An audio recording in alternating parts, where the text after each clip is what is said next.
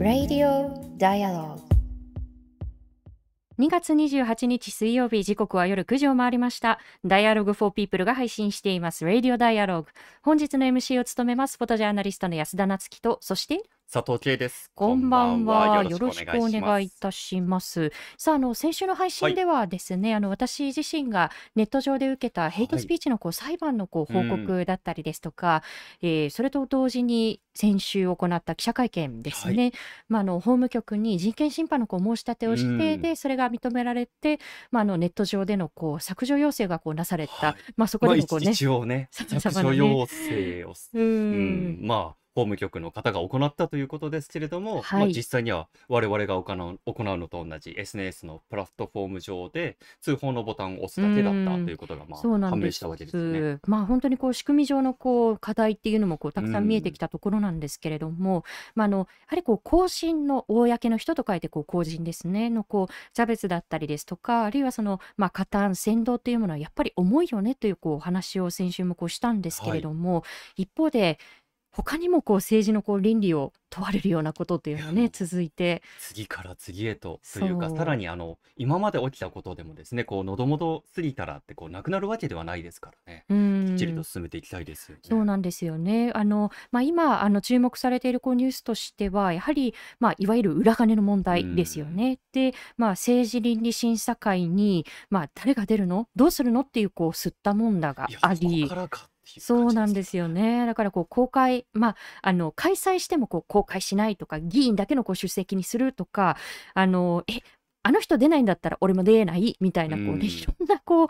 あの吸ったもんだがありで結局今日報じられているところですと、まあ、政治倫理審査会には完全公開の形で、まあ、6人がこう出席するというふうにこうう報じられています。であのここであの注意が必要なんですけれども、まあこれがこう公開でこう開かれるということは、まあ、確かにこう一歩前進のようにこう見えるんですけれどもそもそもそのいわゆるこう裏金の問題って6人だけのこう問題ではないですし、これ証人喚問ではないんですようんね。そうですね。でそうすると例えばそのまあ偽証いわゆるこう嘘をついたとしても、まあ偽証罪にこう問われたりというこう証人喚問のようなこう縛りがないので、まあ、あの政治家にとってはある種、まあ、ガス抜きといいますかこううん抜け道のようなこう扱いも受けてきた審査会だということはやっぱりこう留意しておかなければならないところですよはい、こうやってね。渋って渋ってじゃあうん参考人招致だけはやるよ、みたいな感じになっても、うんまだまだ甘いですからね、うん実際には。何譲ってやったみたいなことを言ってるんだみたいなねと速攻承ころに。認喚問しなければあの進まない問題が山積みではないのかなとは感じます、ね。そうなんですよね。だからやっぱりこうこれが公開でこう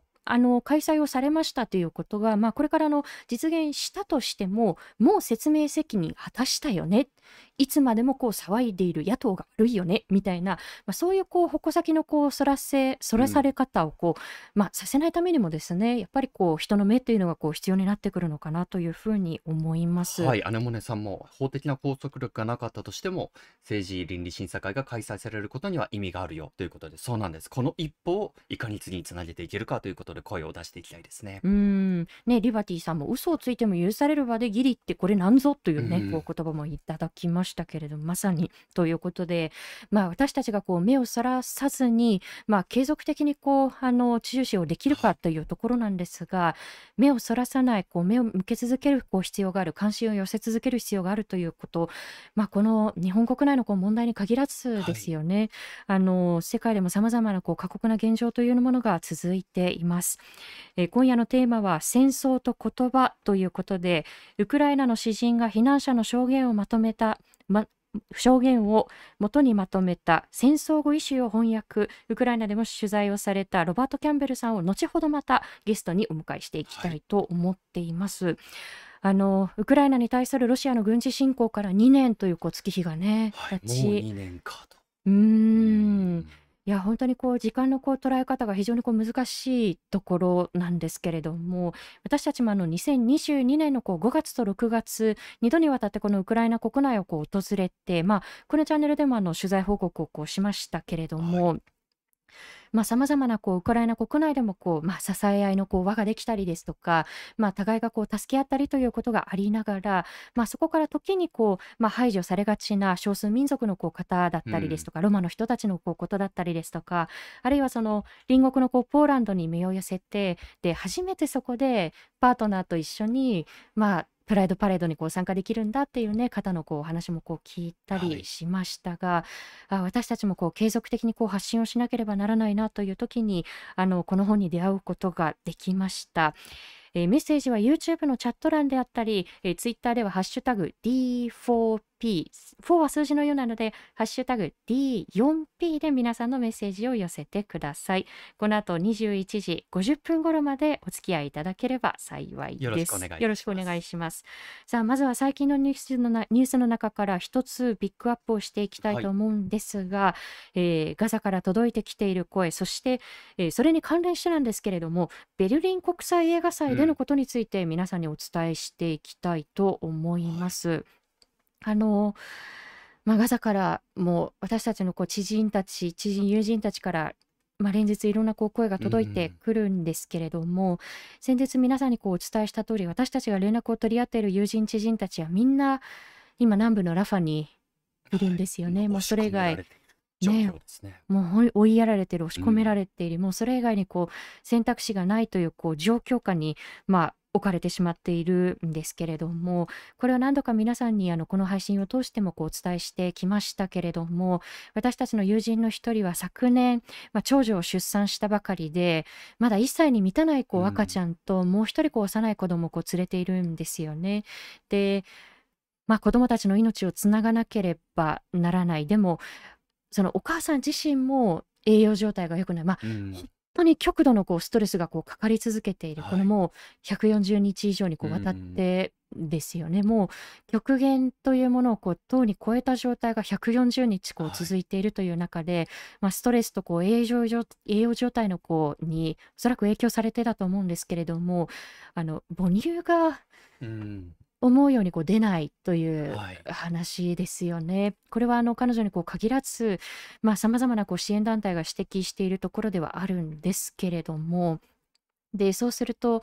まあ、あの1歳に満たないその、まあ、彼女の赤ちゃんが常にこうお腹を空かせて泣いているような状態で、まあ、もう限界というのはこうずっとこう続いてきているんですけれども、もうもう母子ともにはい限界をこうはるかに超えているという、もう悲鳴以上のこう声が私たちのところにもこう届いてきています。それに対してこう世界がどういうふうにこう応答するのかということが問われているんですけれども、あの先日もあのこの配信の中でイスラエルとドイツといはいうこう配信をしました。で、あの詳しくはぜひあのその配信で板橋匠さんのお話聞いていただきたいんですけれども、で、ベルリンではですね、25日まであの、まあ、とてもこう有名な映画祭ですけれども、ベルリン国際映画祭が開かれはいていました。ただ、ロシアによるウクライナに対するこう軍事侵攻があった年というのは、それに対してあってはならないというこう明確なメッセージをこう映画祭として出していたんですけれども、まあ、イスラエルがこう続けているこの虐殺には、まあ、明確な姿勢を映画祭として示せていないっていうことで、まあ、それも含めてさまざまなこうボイコットだったり抗議のこう、まあ、活動というのがこう起きてきたその対象になってきた映画祭でもあるんですよね。であのドキュメンタリー部門のこう賞に選ばれたのが実は「ノー・アザー・ランド」うん。という、私たちまだ未見であのぜひあの見たいなというふうに思っているんですけれどもあのパレスチナ人とイスラエル人のこう監督あの2人がこう監督をした、まあ、あのヨルダン川西岸地区でのこう、まあ、占領だったり収奪のその、まあ、過酷さをこう描いたドキュメンタリーが受賞をして、で監督たちがそれぞれあのスピーチをしているんですよね。であのパレスチナ人監督のあのバーセル監督が、まあ、あのガザでのこう虐殺だったりですとか、まあ、西岸のこう占領が、まあ、いかに過酷なのかっていうことを訴えた上で、まあ、ドイツ政府に対してこうこういうふうにこう呼びかけているんですよね。で国連の呼びかけを尊重して武器をイスラエルにドイツから送ることをやめてほしいという、まあ、そういうこうことを求めて、まあ、会場から拍手がこう湧き上がるというこう場面が見受けられました。でもう一人あのイスラエル人監督のユバルさんなんですけれども、まあ、彼もあの明確にそのイスラエル人とこうパレスチナ人の間に歴然とあるこう不平等についてこう訴えていたんですが、まあ、それによってまあ、メディアの中で反ユダヤ主義というこうレッテルを貼られてしまい、まあ、ご自身もこう殺害予告を受けたりですとかあと、まあ、あのイスラエルにあるこうご実家に、はい、まあ、いわゆるこう極右勢力が押しかけてしまったりですとか、親族にもこう、まあ、そのこう脅迫の手がこう伸びていったりということで、まあ、ご本人もこう実情というのをこう投稿されているんですよね。でもユバルさんがこう話していたことって事実を述べた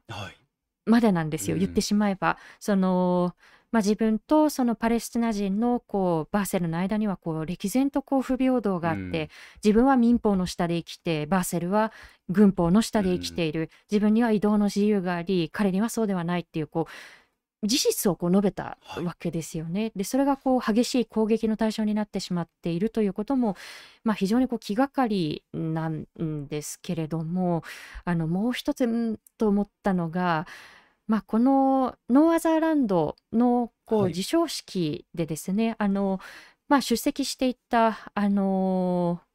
文化大臣文化メディア担当のこう大臣がいるんですけれども、あのクラウディア・ロート大臣ですね。が、まあそのまあ、受賞スピーチにこう拍手を送っていたということを、後になってわざわざの声明をこう出しているんですよね、声明といいますかこう、まあ、投稿をしているんですけれども、公式のあの X、ツイッターをこう通して。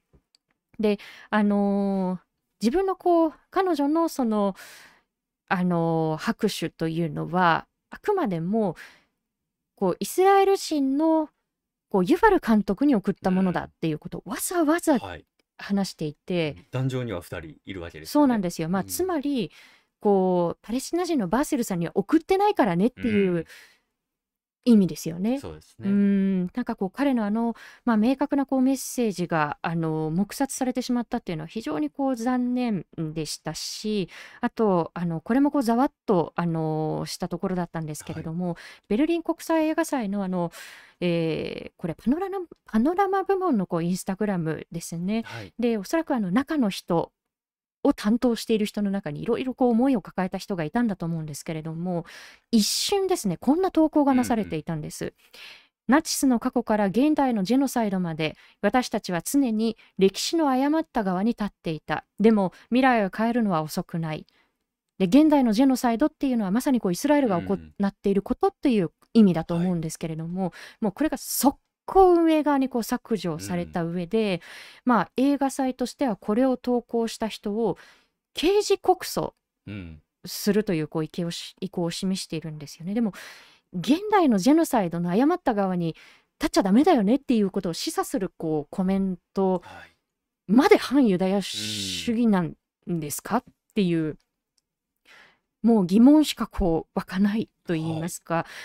あのーその線引きというのがこう負の意味で非常にこう恣意的になってきているなということを思うんですよね。で、あの板橋さん板橋さんにもこう先日解説はしていただいたんですけれども、やっぱりこれって現地を見なきゃダメだよねっていうことで、実は今あのドイツの取材の準備を進めていますのででどんな取材をしてくるのか何を見てきたのかということは改めてあのこの配信の中でお伝えしていきたいなというふうに思います。はい。そしてチャット欄でもね、鈴鳥さん、ガザしかニュースに流れてこないのも気になります。これも本当に大切な点ですよね。うもう本当にアフガニスタン、ミャンマーであったり、スーダンであったり、僕はあの本当にアフリカ地域のあの問題にすごく興味がありますので、どうしてこんなに情報の不平等があるんだろうというところにも、やはり目を向けていく必要はあるのかなと、まあ、ね一連の報道を見ていても感じますね。まもなくシリアの戦争からもこう13年がこう経ちますしね、あのそうした情報発信もこう続けていきたいと思いまはい。す。さあ、ということでお待たせいたしました。特集に入っていきたいと思います。えーここからはこの方と一緒にお送りします。ロバート・キャンベルさんを本日はゲストにお迎えしていきたいと思います。キャンベルさん、こんばんは。聞こえてますでしょうか？こんばんは。こんばんは。よろしくお願いいたします。お久しぶりです。そして佐藤さん、はじめまして。よろしくお願いいたします。はい。よろしくお願いします。あの、キャンベルさんにはですね、以前あの別のテーマで、あの、私がまだ J-Web のジャム・ザ・ワールドというこう番組を担当していた時にゲストでお越しいただきまして、あの、こうしてあの、何かこう配信のような形であのご一緒させてもらうのはあのこれで2度目になりますが改めて本日もよろしくお願いいたします。よろしくお願いします。ありがとうございます。さああのキャンベルさんのプロフィールを私からもご紹介していきたいと思いますが、えー、ロバート・キャンベルさんはニューヨーク市のご出身です。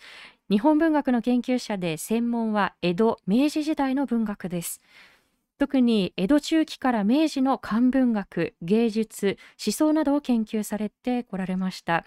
えー、また早稲田大学特任教授早稲田大学国際文学館の顧問そして東京大学名誉教授も務めていらっしゃいます。さああの冒頭でもあのご紹介をしたんですけれどもキャンベルさんが翻訳も手掛けられたこの戦争語彙集私の今あの手元にあるんですけれどもあのこちらはあのウクライナ人のこう詩人のオスタップ・スリヴィンスキーさんが避難者の証言をもとに77のこう単語とそして物語で構成された本、まあ、ここにあのキャンベルさんがあの現地をこう訪ねた記録もこう綴られていてウクライナでは昨年5月に出版され、えー、ここ日本では昨年の末にあの刊行されたということであの先ほどですねあの YouTube のコメント欄でもあの NHK の ETV 特集を見ましたというねこう方もいらっしゃいましたがちょうどこの本にまつわる番組が今週ですかね、放送されたばかりでしたよね。えっと、24日、えっと、ちょうど全面侵略が、えっと、始まって 2, 2周年のその夜に、えー E テレ特集、えー、として放映され、そして実はなんと、えー、この配信が終わって、えー、0時から今夜、再放送が、えーと、ありますので、もしあのよろしければ、あのぜひ皆さん、あのちょっと見ていただきたいと思います。私があの、えっと、ウクライナに6月に去年、あのえっとまあ、指示投稿といいますか、自分で、えー、ポーランドから陸路であの入って2週間余り、えー、過ごしましたけれども、えー、NHK の仙台放送局の若いディレクターが、はい、ことに、えー、事前に気づき、えー、企画を出していいのかっていうあの問い合わせがあって、で、彼は実はあの全面侵略が始まってから宮城県に避難しているウクライナの方々の密着をずっとしていて、ドキュメンタリーを東北限定で放送していたんですね。でそのあの番組を、まあ、見させていただいて、あ、この人だった。ら あの、えー、特にあの、えっと、仙台ですと、本当に、えー、3.11を、えー、忘れないために仙台が、うんうんえ仙台メディアテイクを中心にたくさんの,、えー、あのえ大震災のその、え記憶をこう記録をしたり、えー、まあ、啓蒙活動を今もあのしているわけですね。でそういうことに私は若干あの関わってきましたので、はい、であれば、じゃあ、あの、一緒に行きましょうということで、まあ、密着してくれたんですね。その素材を、あの、とてもたくさん、あの、まあ、一緒に、私が全部、あの、インタビューをしましたけれど、あの、たくさん取りまして、去年の8月にクローズアップ現代、え1回、えーそれを取り上げてくださって、はで、い。あの、これから再放送が始まる、えー戦火に言葉を編むというタイトルですけれど、これがまあ1時間の、あの、かなりあのまとまったものですので、はい。あ、本と、えっと、映像をぜひ、あの、できれば、あの、一緒に、あの、ょっと見ていっていただけるといいなというふうにあの思っています。はい、ぜひぜひあの番組だけご覧になった NHK のこう企画でキャンベルさん行かれたのかなっていうふうにこう思った方ももしかしたらいらっしゃったかもしれませんけれども、はい、ねなんかついてきました。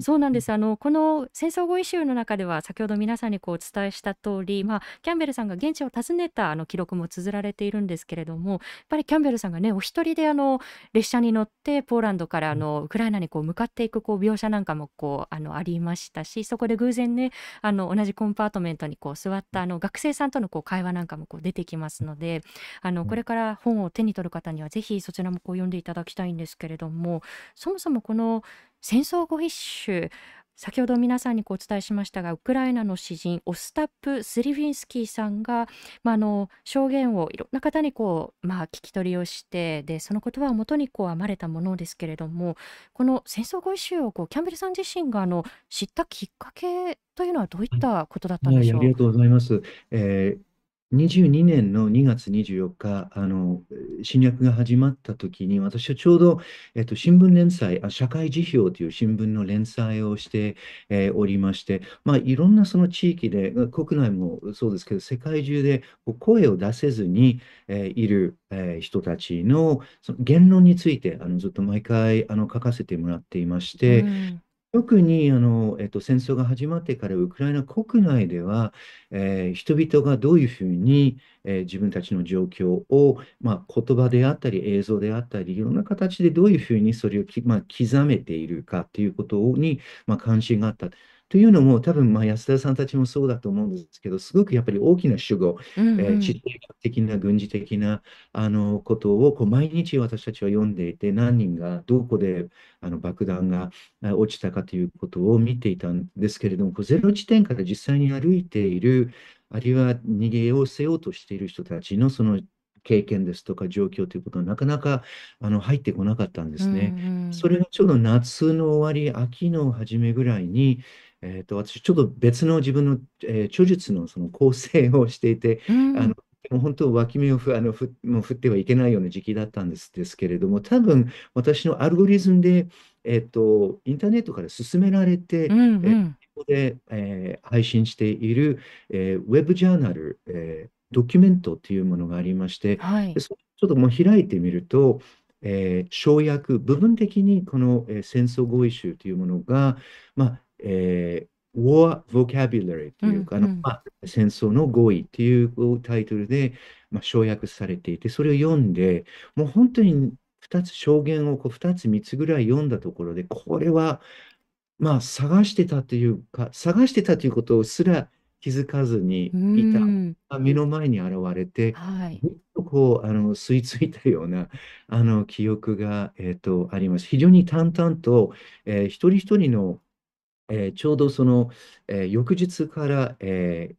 えー北、東、南から西へ西へと逃れようとする人々が、まあ、リビューという非常にまあ古い、えーユネスコの、あの世界遺産にも登録されている美しい町、そこが、えー交通の要衝に、えーなっていましうて、ん。えーまあ、救済バスですとか列、えー列車を使って24時間も何十万人があの短期間にその街に、えー溢れ返ってそうこんで、うん。えーまあ、次のこの中継地点としてのその、あのケアを、えーいただいたり、あるいはそこでシェルターを求めて、えーまあ、居続けるという人もいて、そこにその出身、そこで生まれてずっと暮らしていた詩人、先ほどあのおっしゃっていただいた、えーオスタフさん、うえーセんリフさんという人が、彼は実は入隊しようとしたんですけれども、うん。断られて、これは文学者にはあのありがちなあのことですけれども、入隊があの叶わなかったので、翌日から、えー中央駅に行って、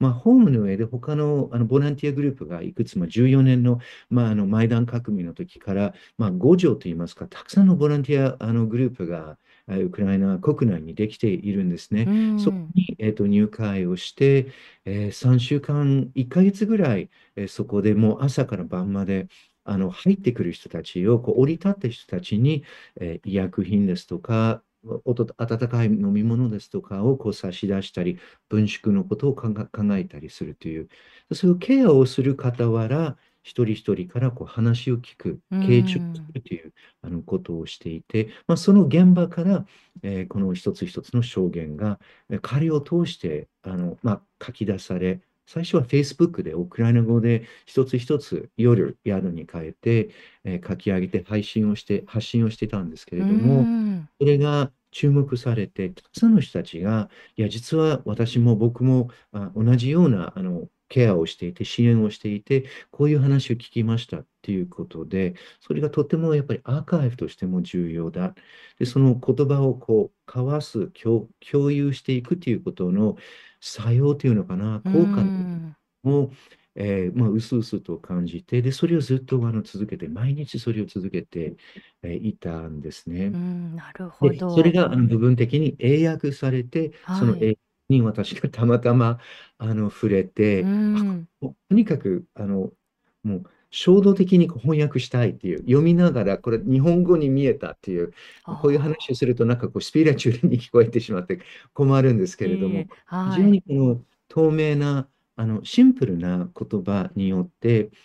固有性、その時その時のこのモメントというものが何があったか、どう思っているかということを一人一人の避難者があの語っているわけですけれども、まあ、私は先ほどご紹介いただいたように文学研究者ですので、うん、編成というのかな、あのその一つ一つのそのこの個人のそのこの経験を超えて遠く離れた当事者になれない我々が、まあ、そこをこう一つのこう桟橋のようにして、うん、理解する、共感をするというようなこと、それってあの強く感じましたね。なるほど。いや、あの、この時は、あの、おそらく、あの、インターネットのアルゴリズムが、この時はいい仕事をして、まさにこう出会えたあの、感謝してます。あの、アルゴリズムさんに どこにいるかわからないけれど。本当に、まあ、それでまさにこう出会えたという、こう、言葉のこう数々だと思うんですけれども、本当にこう印象的なあの章が私の中でもこうたくさんありました。まあ、例えばその禁句というこう単語で始まるこう章は、こう爆受けとかこう爆上がりとか、まあ、日本語にこう訳すと私たちもこう使うようなねこう言葉ですけれどもでもやっぱりその爆発爆弾の爆っていうのがこう冗談としてこう使えなくなっていく今は言えない禁句になったというこう、まあ、そうしたこう項目があったりですとかそれから綺麗なものというのはこう文字通り読めばまさにこう美しいもののこうはずなんですけれども、まあ、第二次大戦中にこう書かれたお話をこう、まあ、ご本人はこう思い返してで例えばその、まあ、性暴力を受けないようにこう母親がみすぼらしい服をこう着せたというこうそういうこう話を思い起こしながら戦争では綺麗なものが実は危険になってしまうという、まあ、そうしたこうこう私たちにこう様々なことを投げかけてくるこう言葉の数々がここには収められているんですけれどもあの一つ私からの紹介をさせていただきたいのが沈黙というタイトルのこれあの少しあの私の方からこう読ませていただいても大丈夫でしょうか？はい、沈黙。人形劇場が避難シェルターに変わりました。舞台の上も廊下もロビーの中にもマットレスを敷き詰めていました。はじめのうち子供と動物を連れている人が多かったです。2日間、彼らは朝から晩までマットレスの上でひたすら静かに横たわっていました。沈黙をこれほど守れる人の集団と動物たちを見たことがありません。私は生きている間にあの静けさをおそらく忘れることはないでしょう。怖かったですよ。というのが、えー、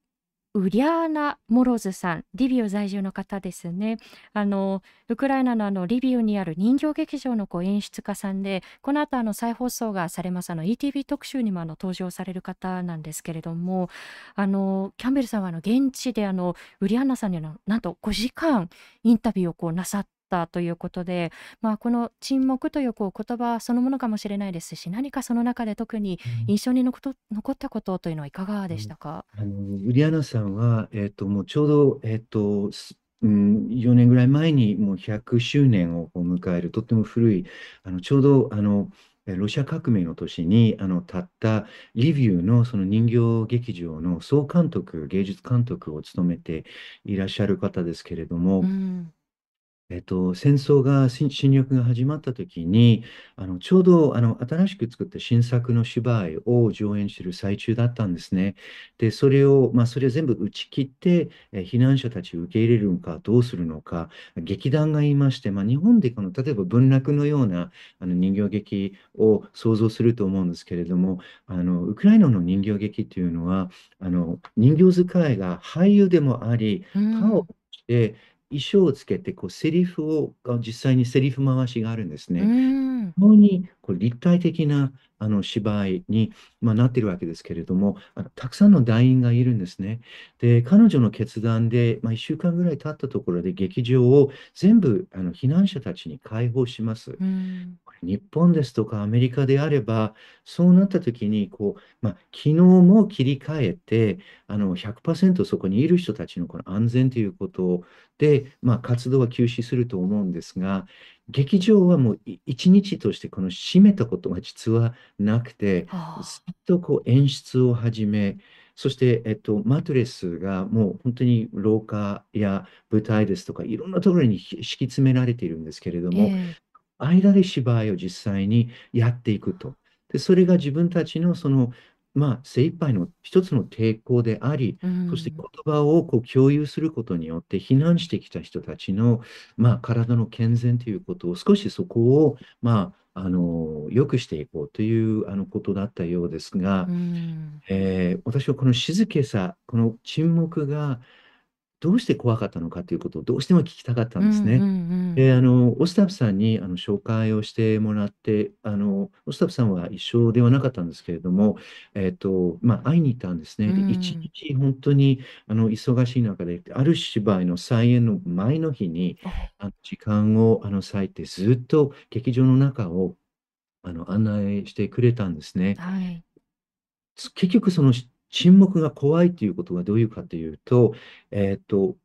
監督としては常に芝居を始めるときに一番最高列に座って観客の後ろをこうずっと見ながらカーテンカーテンが上がるのを待ちます。そうすると子供たちがとても多いのでカーテンが上がる本当にこう最後の3分2分ぐらいはもう信じられないような水を打ったような静けさがあって、それが自分のその演劇人としてのその醍醐味だっていうふうにあのずっとおっしゃってるわけですね。その芝居が始まり、子供たちが本当にこう息を飲むような、あの静けさということで、それが子供たちがすごく元気で注力をしていて、注意をしていて、で、芝居がとてもやっぱりこう、もう動いてるっていう。でも、その避難所になって、最初の2日間の静けさっていうものが全くそれとは異なっていて、ペットも赤ちゃんも全てのそこにいる生き物が全く音を出さなかったっていう。で、それは全くもう真逆の何かに期待するとか、エネルギーを貯めてるということではなく、うん。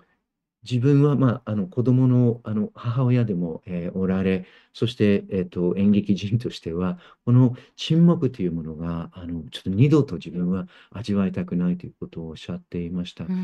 の先ほどおっしゃったように、この小さなこと、タブーの禁句ということもそうですけれども、はい。普段あのなんかこういう時にこういう話をするのかなというぐらいに、例えば鍵束ですとか、ええあの風呂場ですとか、あのパン生地ですとか、はい。ですとか、そのオスタフさんに語ったお話が日常的なすごくさまつなと言いますか、ちょっと雑なことで、一番こう人生で怖いことを経験している最中に、頭をこうよぎらないものじゃないかなっていうふうに我々があの思うと思うんですけれども、う実はん。それが真っ先にそれが彼に語られている日常的なそのこと、それからもう一つは、ここにいない人たち、置いてきた家族ですとか、はい。今何十年前に死に別れた自分の配偶者のことですとか、つまり記憶からあの読みがえ、蘇るものうが、ん。自分がまだほっと一息できないような状況にある最中に、すごくこう心を満たしているといういうようなことがあり、まあ、ウリアナさんとうあのん。その時間を過ごし、彼女たちがあの当時の写真をたくさん見せてあのくれたんですけれうども、ん。そのげ演劇というその空間の中で、人々が実際にあの過ごした時間ということを、まあ、その短い話ではあるんですけれども、すごく追体験ができるような気があのしました。うーん。あの、やはり今のお話、まあ、ETV 特集の中でもこう重点的にこう語られていて、沈黙という言葉のこう、ある種のこう性質をまあ、この戦争という暴力がこうねじ曲げてしまったんではないかということを私もこう考えながらあの読んだりこう見させてもらったりしたんですけれども、まあ、先ほどあの少しあのご紹介しました例えば禁句だったりあの綺麗なものだったり他にもこう印象的なこう単語あるいはその変質してしまったある種こう単語というのがこうたくさん紹介されていますがどうでしょうあの一つ一つあの大切にあの翻訳をなさったとは思うんですけれどもキャンベルさんの中でこう特にこう他にもこう印象に残っているものなんかはこういかがでしょそうですね。あの、今おっしゃったように、えっと、まあ、たくさんいろいろあるんですけれどう。うも、こう、ん。特にその、えっと、身体に関わる、あの、言葉が、やっぱりやっててとても辛かったんですね。うん。短いもので、短いものだと本当に10行ぐらいのものので、長くても見開き 2, 枚2ページぐらいのお話ばかりですけれども、はい。時間がとってもかかったんですね。うーん。英語が難しいとか日本語がちょっと難しいということではなくて、もう、もう目いっぱいになるんです。これ以上はちょっとできないというぐらいに、まあ、感情移入、まあ、翻訳というのはそういうものかもしれませんけれども、こうちょっとこう不気味な、なんかこう乗り移るような、うんあの、うん変化してそこから練り上げてこう翻訳していくっていうあの作業があると思うんですね。あのちょっと演劇に似てるあの部分もあるかもしれませんけど、これたくさんはあのちょっとできなかったんですね。その中で例えばあの地っていう話がありまして、その地はどういうものかということは、あ重傷を、えっと、負って救急車に運ばれようとあのしている女性の話ですが、うん。彼女は幸いあの、まあ、助かって避難をして別の場所でこの話をしているので、うん。あの読みながらあのあ、まあ、最後は大丈夫だということが分かるんですけれども、うん。この地の話をするのには、共感覚という言い方をよくしますね。あのシニ、シニスティジアという英語で、あのつまり、その地の匂いについて、語ってるんですね。地の匂いって何かって、で、地の匂いっていうのは、こういう金属の匂いだとか、医薬品ですとか、タバコとか洗浄の匂い。で、彼女の中では、その自分が血がこう流れていて危ない、助かるかしらっていうふうなことを見ながら、ずっとその匂いからいろんな連想をして、記憶が蘇り、その話を彼にあの語るとか、うんあとはあの入れ墨のお話うんがうんあるんですね。若い女性が占領されたあの地域から、まああのまあ、人道回廊、回廊のようなものがあり、そこをこうチェックポイントをロシア兵がいるところを通っていけば、あの行けるんですけれども、どうもあの村の若い人たち、特に男の人たちがそこはこう通さずで帰ってきてないので、別の場所にこう連れて行かれているんじゃないうんうん。つまり訪問されているんじゃないかということが村の中でこう話し合われていて、で、その中で、まあ、自分は出ようとするんだけれども、まあ、わあの高校生の時にあの乳房の下にあの雷のこの模様をこう入れた入れ墨があるということを思い出し、で、それがちょうどナチ、ナチスドイツのあのそのあの親衛隊のあの SS。はい。S のマークに似てるんじゃないかってうんいうふうにうんで、で、それをあの裸に身体検査をされたときに、きっとそこで自分も、まあ、拷問、あるいはその殺害されるんじゃないかっていう、うん。自分がこう、なんかこう楽しいと思って、あの若気の至りというのかな、それを入れた入れ墨、自分の身体の一部分、消すことができないものが、自分の命をあの脅かすということになっていることですとか、うん。つまり体、身体についてこうか語られたあのことがあって、それが結構あの骨がいったんですね。あのうん翻訳するのにうん。一つ想像もあのしますし、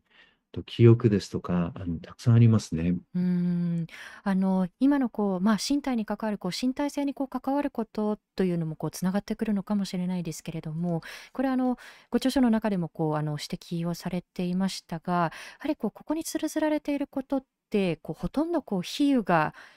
出てこないこうむき出しのこう言葉というこう表現もこう出てきましたけれどもそういったこう、まあ、綴られているこう言葉のこう特徴なんかは翻訳をされていてどんなふうに感じられましたか？はい、ありがとうございます。あの独白、つまり、えー一人称でずっとこう語られていて、うんえー、さんはとがき字の文をあの一切、えー入れていないんですね。そういう意味では、あの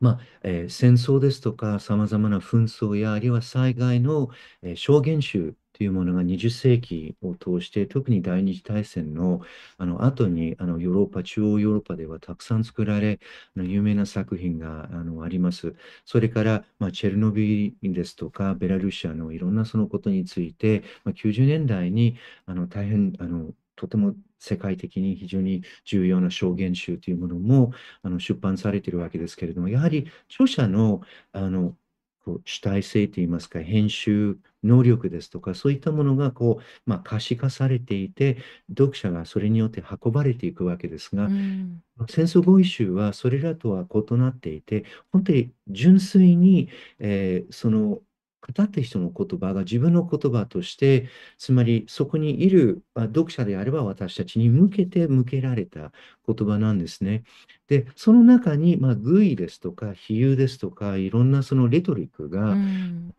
まあ、浪されているといいますか、使われているということも考えられるわけですけれども、見ていくと本当にないんですね。うん淡々とあのあったことをあの伝えているだけなんですね。で、これは非常にその戦争や紛争のその証言としてこれ非常にまあ重要なあのことでして、あの彼ら彼女たちがその語るということによってカタルシスを得る、あの自分はあの孤立していない自分の経験を伝える。っていうことは、それぞれの、あの、先ほど読んでいただいて沈黙には、あの、そこに見出しがありまして、うあの、んリアナ、えー、リビュー、在住という言葉がありますけど、それ以上、あの、個人情報は何も書かれてないんですね。あの、まあ、性別は、あの、予測、あうの、んあの推測はできるし、どこに住んでいるかということもわかるわけですが、その、えっと、その人が経験した、語ったことだけが、もうモザイクのタイルのように並列していくっていうことが、ある意味非常に、まあ、これからいずれ、えー停戦、あるいは平和というものが訪れたときに、これは、まあ、この頃よくあの海外で、あるいは日本でも言われる、えー正義ある平和ですうね。まあ、ん後期、えー正義というものですうね。ん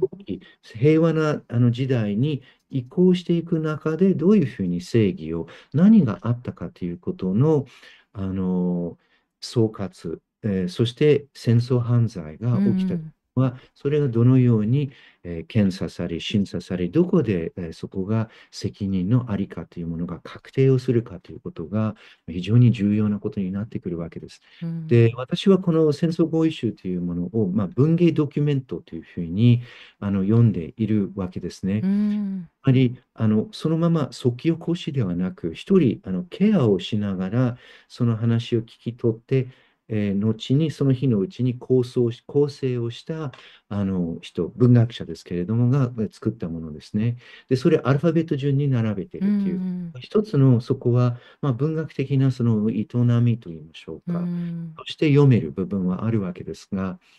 一つ一つ読んでいきますと、決定的なその暴力、あるいは戦争犯罪として問われるような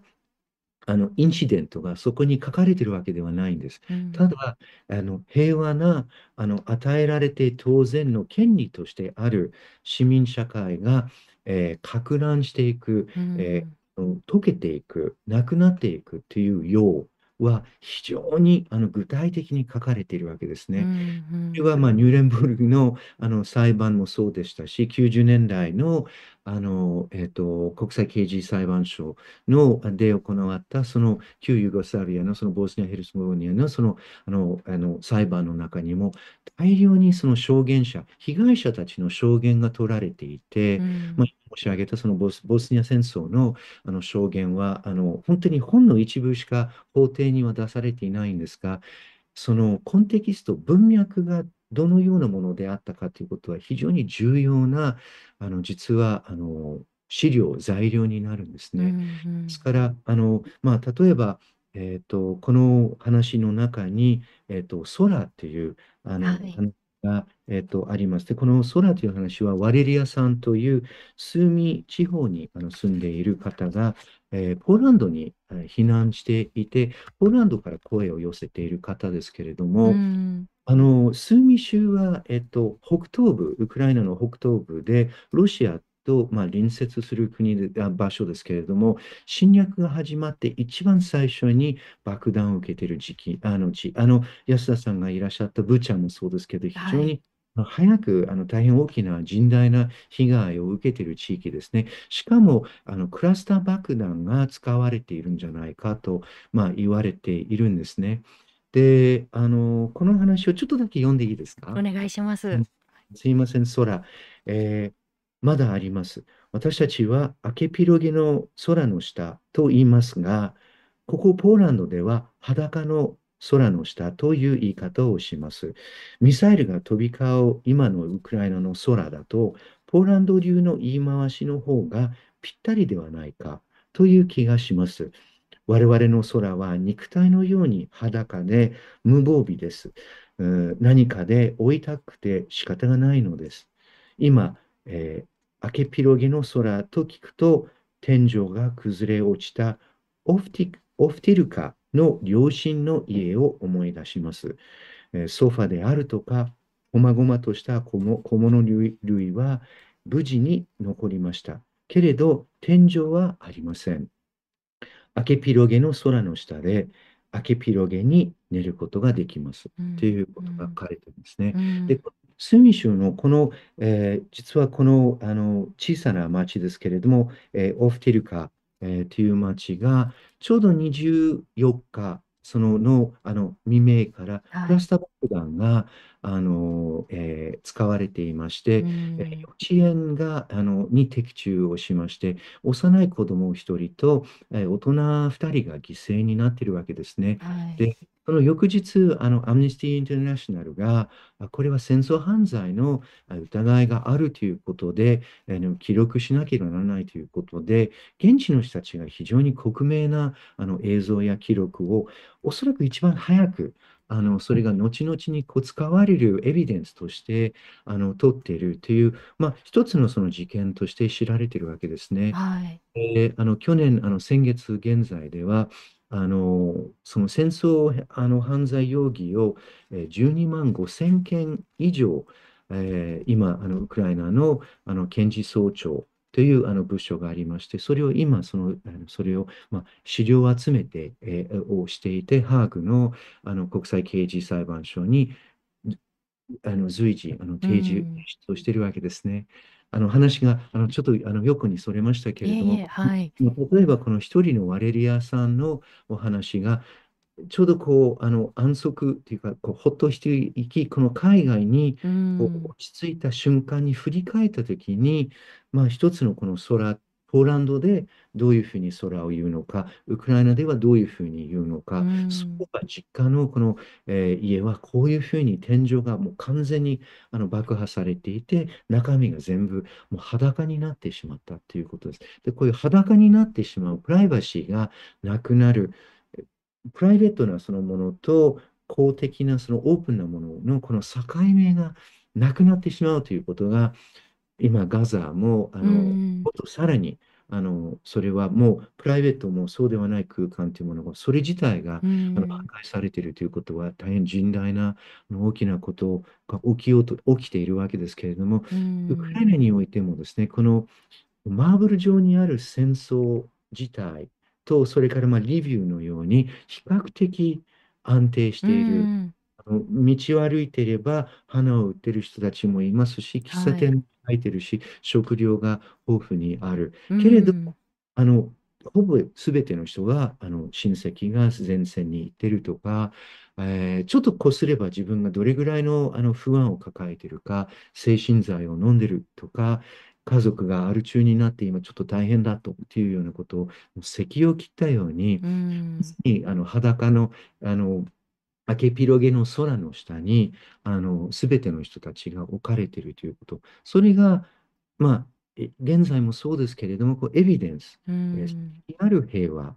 あのというあのものにつながるものにあのなっていくとあのいいなというふうにあの思います。そこに翻訳していくあの意味もあのあるというふうにもあの思いますね。あのキャンベルさんご自身もこうまさにその、まあ、ポーランドの空からこうウクライナの空の下へとこう旅をして昨年の6月というふうにね先ほどあのお話もこういただきましたけれどもどうでしょうその、まあ、この戦争語彙集のこうあの言葉をこう通してさまざ、まなこう想像を馳せながらこう現地に思いを寄せていらっしゃったとは思うんですけれども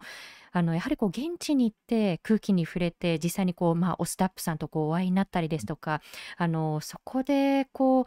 感じられることというのもこうたくさんあったと思うんですよね。まあ、具体的なこう描写もこうたくさん書かれていて、まあ、空襲警報が鳴って、まあ、シェルターにこう避難をしたりですとか、まあ、持ち出し袋をこうベッドのこう脇に置きながらご自身もこう寝たりというさまざ、まなこう描写が細やかにここでは綴られていますが改めてこう現地に行ったからこそこう感じられたことというのはこういかがでしたか、はい、あの、たくさんありました。私の翻訳も、えっと、まあ、ラフなあのドラフトをあの持ち込んで、うあの、ん、遂行しようかなと、あの、夜、宿でしようかなと思ってたんですけど、もう全部もうほ、ほ、ほとんど保護にしたんですね。あ旧大点の非常にフラットなあの優等生的な その翻訳だったのが人々と実際にあの、まあ、ウリアナさんもそうですし他にもあの証言を寄せている方々にうあん、インタビューをしたりもう本当に赤信号ですとかエレベーター待ちをしている間にもうもうのべつに人に声をかけていろんな話うん、を本当に朝から晩まで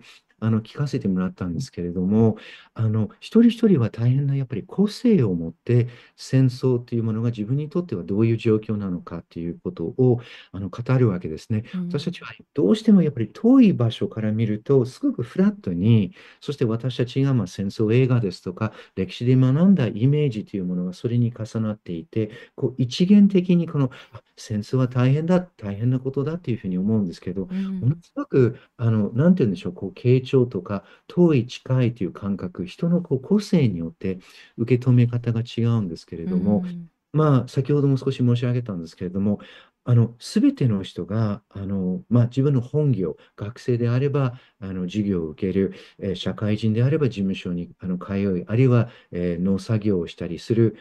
後にボランティア活動をしてるんですうんね。うんこれはあの非常に興味深いもので、自分が慣れていること、あるいは全然やったことはないようなことを、仕事が終わると、もうすぐにあの例えば迷彩テントを、えー女性たちが集まって、それを作って前線にあの送ったり、うんうあるいはん奪還された地域の家の再建をする、あのあの医療団ではなくて大工たちの全大工の、あの経験がなくてもあの資材を集めて実際にそこに持っていてあの本の表紙にあの百合の花があの、はい、えゆりですーね。すいま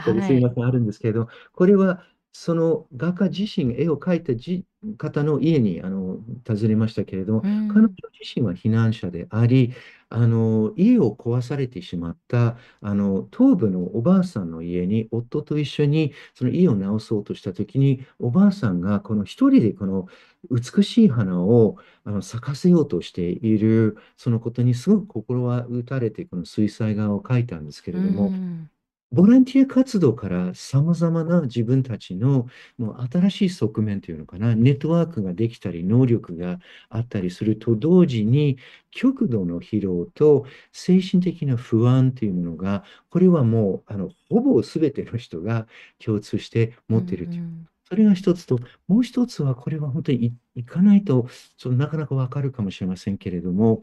えっと、例えばリビウにいる人たちは、もっと激戦地に近い人たちに対して申し訳ない気持ちをああ、いる。それは私えーも現地あるいで耳は、にしましたうん、あね。るいは兵隊に実際に入隊している人たちが負傷した、あるいは仲間、あの仲仲間をこう亡くした時のやましさというものを、やましい気持ちを持っているわけですうね。ん。海外に避難した人たち、あの私が今勤めている早稲田大学に、今数名の避難者としてあの正規の学生があの今年あの9月から日本語研修を終えて、あの去年の9月からあの、えー入学してあうのいろんなことん。を一緒にやっているんですけれども、彼女たちがその、なんていうのかな、この早稲田でこういう環境でこう勉強すること自体が本当に申し訳ない。うっていう、ん。多くのことはちょっともう語れなくなってしまってる。だけれども、周りの人々にそのこう語る義務があるという、大変、ちょっとこう、なんか説明しにくいよううな、せめん。ぎ合いを感じているというようなことも、あの、あったりということです。うあの、本にもん。書きましたけれども、あの、大学で授業をあのさせてもらって、まあ、日本う文学。講義を、それからワークショップをしましたけれども、学生たちは食い入るようにあの話をあの聞いてくれたんですね。はい。で、私はその時にあのユーミリさんがうん。あの小説、彼女の英訳もされているあの上野、えー公園、えー上野駅公園口という小説の英訳を持っていて、で、はい。彼女にあのメッセージを書いてもらっうて、ん。それを置き土産にして、で、それを写して最初にあの英訳と元の日本語をこうあの皆さんにあの説あの解説をしたんですけれども、そこからこう、まあ、平和になったら、あのゆうゆうさんですとか、平野啓一郎さんですとか、村田沙耶香さんですとか、まあ私が面識があって、みんなが本をあの寄せてくれて持ってういてくださるっていん。うふうに、作家たちがあのあなたたちのことをすごく今思ってるんですよっていう話、具体的な話をしたときに、待ってよってあの学生が手を挙げて、はい。先生は平和、平和というふうに言ってるんですけれども、平和って言われると私たちはすごくそわする、う不安に、ん。何と引き換えに平和があるのか、それが領土であるのか、自分たちの文化であるとか、私たちが毎日喋ってる言語っていうことも平和と引き換えに受け渡さないといけないので、平和ではなくて勝利と言ってみてもらえませんかというふうに、まあ言われたんですね。はい。それ本の中でもね、綴ってましたもんね。はい、新聞にはそれはし、なかなか報道にはそれは拾われないあの感性といいますか、だったと思うんですけれども、あ、もちろんあのその通りです。勝利、勝利ということを私が言うあのわけにはいきませんけれども、平和に対する、あるいは平和学習ですとか、あの平和に対するあの、まあ、パラダイムというのかな、概念枠というものが、やはり侵略される国の人々と平和に暮らしている我々とでは、かなりそこはあの乖離があるうん。ということはすごく感じましたうね。そういったん。ことが一つ一つ本当に日常の中であの気づかされることは感覚的にあの言葉にはすぐにできなくても匂いであるとかう音であるん。とかあのいろんなことがやっぱりたくさんあのあってそれこそ安田さんあの佐藤さんはあの本当に日常的にあの戦場あるいはそれに近いところにあの出かけていてあの人々と話をするときにあの感じるあのことに共通するかなというふうに思います。古典文学の研究者の私としてはあの本当に初めてのことでしたのうで、ん。の逆に私の日本文学との向き合い方ですとか、200年前のあの人物のあのその行動ですとか、記録ですとか、そういったことに対する私の基本的なスタンスというものも、やっぱりこう、これから少しずつやっぱりこうブラッシュアップするというか、あの変えていかなきゃならないなというふうにも思いましうた。ん。あの今キャンベルさんがあの言及くださったあの現地のこう学生さんの言葉ですね。実は私も非常にこう印象に残っていて、まああのユーミリさんがですね、あの問いというこうことについてこう言及されていて、それ自体はとてもこう大切な言葉だったんですけれども、一方でこう学生さんたちが、あこの学生さんがこういうふうにこう応答しているんですよね。問いはもちろん大事です。けれど今私たちは圧倒的な一方的な暴力にさらされています。生きるか死ぬかの瀬戸際にずっと立たされています。いい戦争というものはない。いつ何時でも武器を捨てなさい。平和を第一に。そういうことなのか。ふわっとした着地点の見えない平和では、むしろ私たちの言語も文化も私たちの生命すら脅かせ脅かされかねませんかねないからですという、まあ、そういった言葉にこう私自身もこう非常にこう考えさせられましたし、はい、安田さんにちょっとお聞きしたいんですけど、そうれはど、のように安田さんはどのように、えーその、私はちょっと矢を、矢をこう突き、突きつけられたあん、の感じがします。たじろいだんですね。うこのすぐちょっと変えること難しい気はしましたけど、安田さんはどのように受け止めまそうですね。あの、まあ、2年が経ってこの本にもこう綴られていますけれども、まあ、ウクライナをこう支援していつまでもこう支援できないというこ言葉をネットを通して現地の方が目にされているっていうのはこう非常にこう私もこう心が痛むことですし、まあ、日本国内でもこう同様のこう言葉というのはこう出てくるんですけれどもやっぱりこう何度でもこう立ち返らなければならないのはやはりこう2022年の2月の、まあ、24日に、まあ、ロシアがこう国際法にこう反してで一方的に、まあ、学生さんのおっしゃる通りですよねこう一方的なこう暴力にこう人々をこう晒すような形でこう、まあ、侵攻してきたその原点私自身もこう忘れてはならないと思うんですよね。いろんなこう葛藤をこう突きつける戦争だと思うんです。でもダブルスタンダードにこう陥ってはいけないと言いますか。それこそ例えば今私たちはこうガザで起きていることに対してイスラエルに侵略をやめろ侵攻をやめろ虐殺をやめろこう人の命を土地を奪うなというふうにこう言っている。じゃあ一方でウクライナの人たちに対しては、まあ、土地ぐらい手放しなさいよというふうにこう言葉をかけてしまうとそれってやっぱりこう矛盾にはい。なってしまうそんなことをこう考えながら私はこの言葉をこう受け止めたんですよね。ううんんありがとうございます。あの、その私はまだ、あの、えー正解、正解があるかどうかは置いておいて、その学生に向けて、どういう、私はやっぱり平和学習であるとか、日本の平和憲法ですとか、まあ、実際に、えーと、私たち70年以上、その日本の社会の中で生きているという実態ということをが、えっと、平和だとすると、彼らにその、いや、平和を、平和をこう希求しない人は、彼らも含めてないわけですけうれども、ただ、ん平和というものが非常に取引的うなトランザクショナルなそのものとしてすごく響くということが、こう彼らの神聖、彼らのメンタリティの中に、この2年間あの刻まれたということ。二十歳やそこそこの人、今、先ほど読んでいただいたことは、私は再構成した言葉ではなくて、記録をしたんですうね。ん言葉で、それを本当にかなり忠実にあの翻訳したあの彼の理路整然としたうん堂々とした言葉だったわけですけれども、それを言わしめるね、その状況ということが、私たちが平和について考えたり行動するときに、やっぱりそれをそのミックスにこう入れていかないといけない。私たちのその感覚にあの入れていかないといけないなというふうには思いまうす。それしか今現ん時点でそうですね。が。本当にこう巨大なあの問いをこう突きつけられ続けたこう2年間だと思うんですけれども、まあ、一方で私はこうこの言葉をこうあのに触れた時にどうしてもまあ今のこの状況下であの読ませてもらうこうわけですからやはりこうウクライナのことにこうあの考えをこう寄せつつどうしてもこうガザのことについてやはりこう頭によぎるんですよね。こうはい。どうでしょうそのまあ、実際にこうウクライナに行き戦時下にこう生きる人たちの声にこう直にこう触れてで今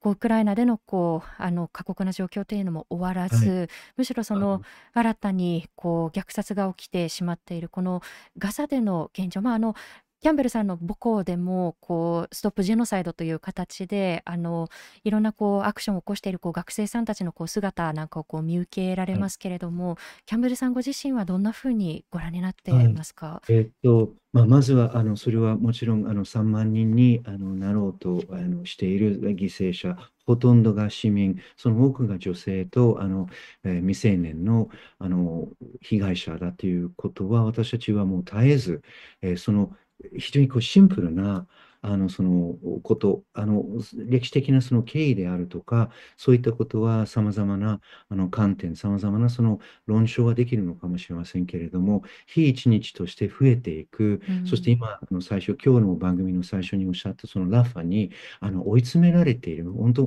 本当に急走というこの恐ろしいあのあの古い言葉ですけれども、本当にあの人間ではない、本当にネズミや動物を追い詰めるようなあのその状況にその置かれているあの人々のあのその気球、その状況をやっぱりこう救うことは、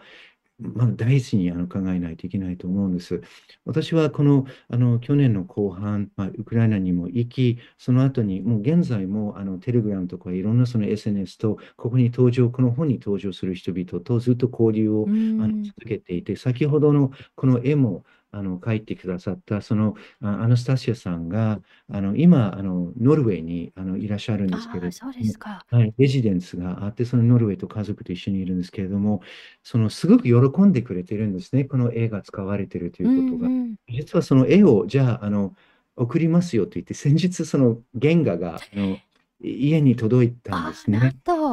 ととっても素晴らしい。あの、いつかぜひ、あの、あの実験、じ実物を、あの、安田さん、佐藤さんにあの見あていただきたい。したいです。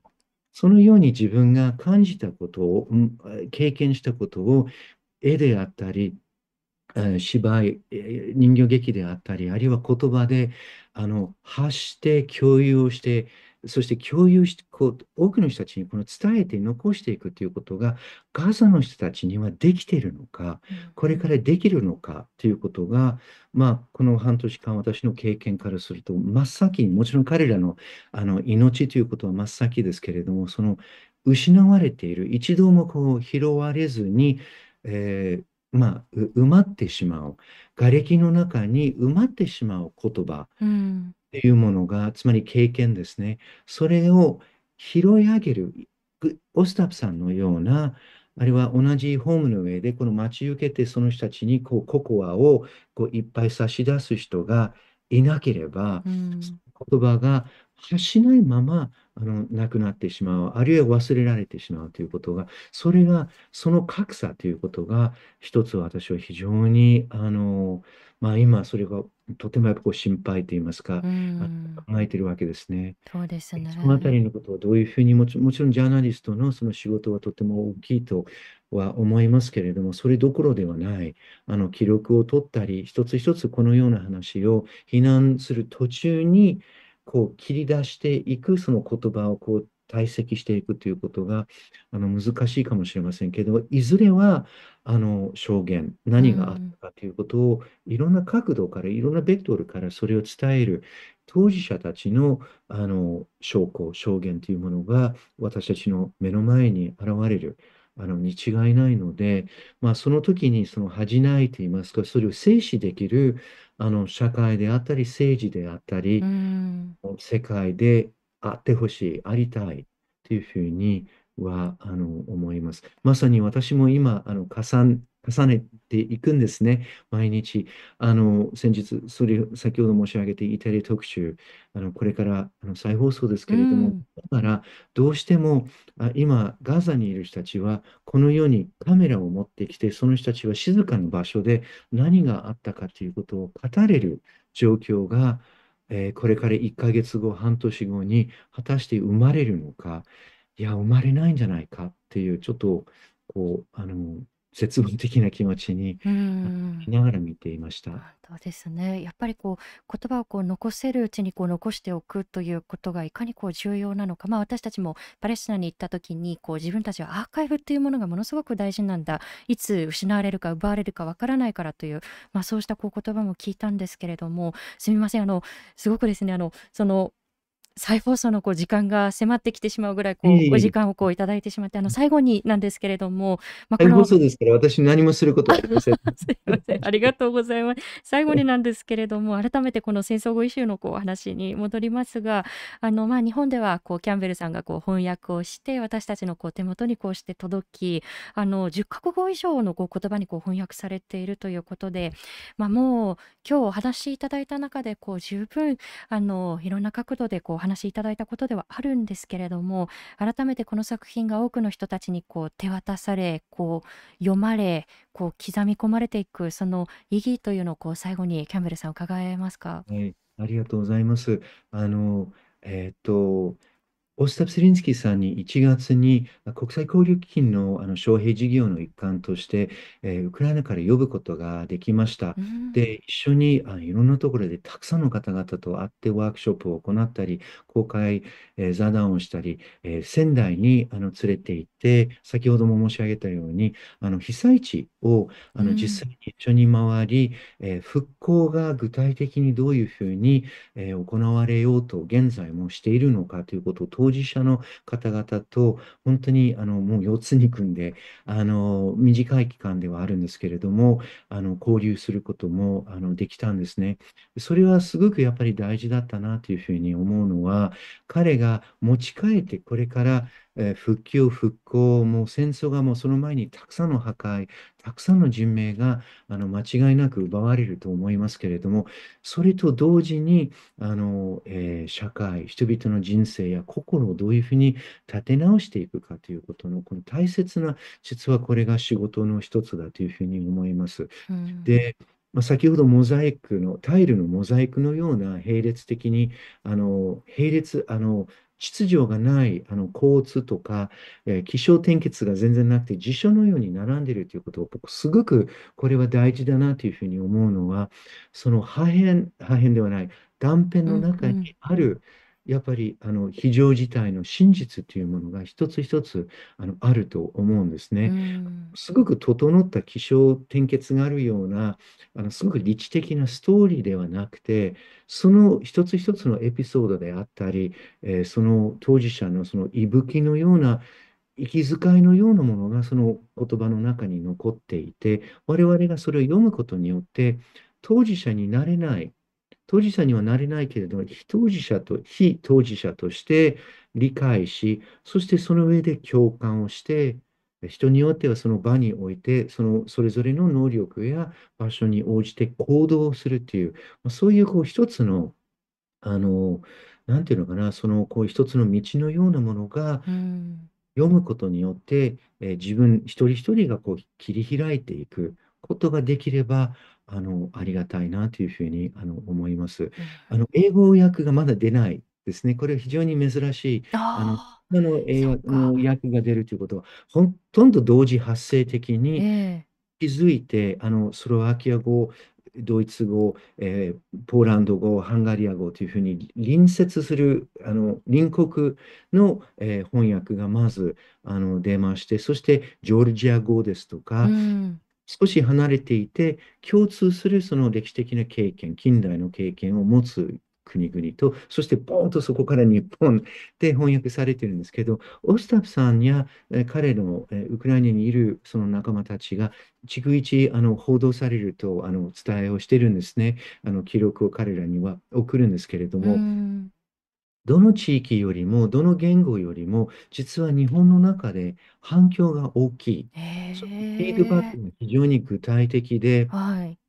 細やかにあの取り上げてもらって、あ実はあのこれはちょっと誤解されると困るんですけれども、ウクライナ国内以上に実は日本の中で、あの人数はあの部数とかそういうことは置いておいて、それについてこう語られている声ですとうか、ん。えーそれから地方新聞、大手の新聞、さまざまなラジオ番組も今日もそうですけれども、それがこう、なんて言うんでしょう、あの、誰かがそれを全部操作するのではなくて、一人一人のそのメディアの、あの方が気づいて拾い上げて、そしてそれを紹介していくということ、その反響ということに驚いているんですうね。ん。で、まあ、それは、あの、ま、またこれ、今年中に、あの、英訳が、あの、出ることが予定されていますけれども、まあ、英語に限らず、それぞれの国の中で、それが、こう、波紋というか、波及していくということを、私はとっても、やっぱり、あの、期待したいなというふうに思いますし、私、今まで何冊も、あの、著、著述を、書籍を出版したことはあるんですけれうども、ん。なんて言うんでしょう、クロージャーっていうのかな、終了感がないんですうね。ん。うん。終了を迎えて12月にあの岩波書店から出版されましたけれども、はい。終わってないのね。うん。まだまだ開いているっていう。そうですね、う開いてん。る。で、スタッフさんも戦争が終わるまで、こうのん。証言をずっと集め続ける。あの、観点を変えて、手法を変えて、あの、記録を、で、自分はもう文学者かどうかということをもうわからない。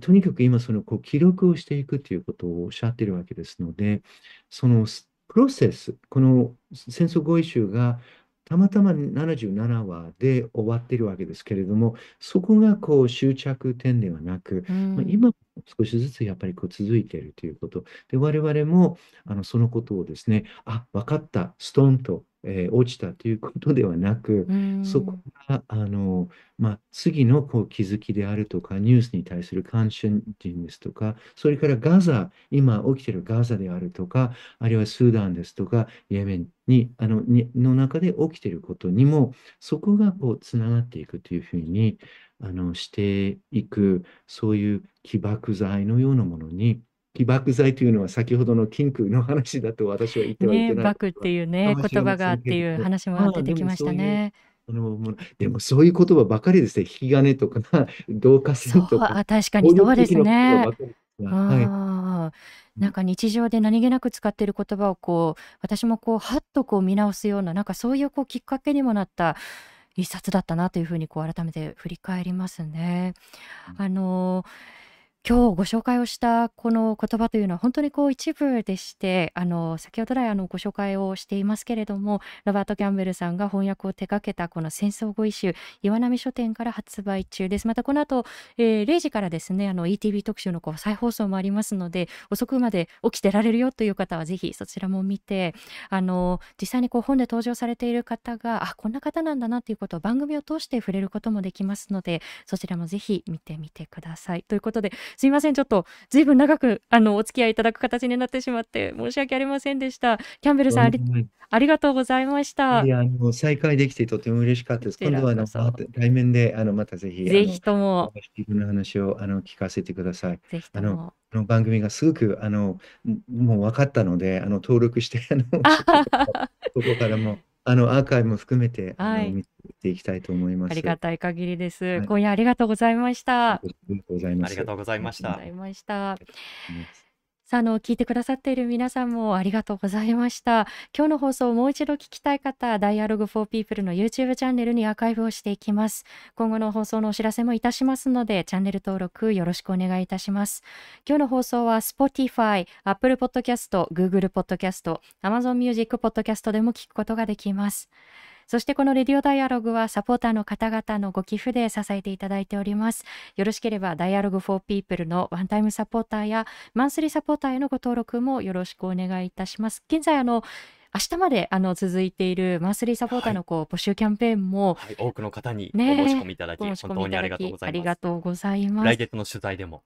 本当に皆様の、ね、ご支援を受けながら続けていきたいと思っております。さあ来週3月6日水曜日の放送ですが東北広島水俣そして沖縄何を伝え残し伝えるのかと題してお送りしていきます、えー、2月11日にですね福島県大熊町で開催された伝承仲間づくりサミットというもの私たちがねあの聞き手としてあの参加をしたんですけれども、はい、水俣大川小学校広島沖縄富岡大熊、うん、もうどれも本当にこう大切なこう言葉の数々であのなんかこのイベントだけにこう留めてしまうのもったいないなということであのどんな証言があって何をどんなふうにこう残そうとしている人たちがいるのかということをあの皆さんともこう共有をしていきたいなというふうに思っております。ということでこの「レディオダイアログ」来週のまたこの時間21時にお会いしましょう。今回のお相手はフォトジャーナリストの安田夏樹と佐藤圭でした。ありがとうございました。おやすみなさい。ご視聴ありがとうございました。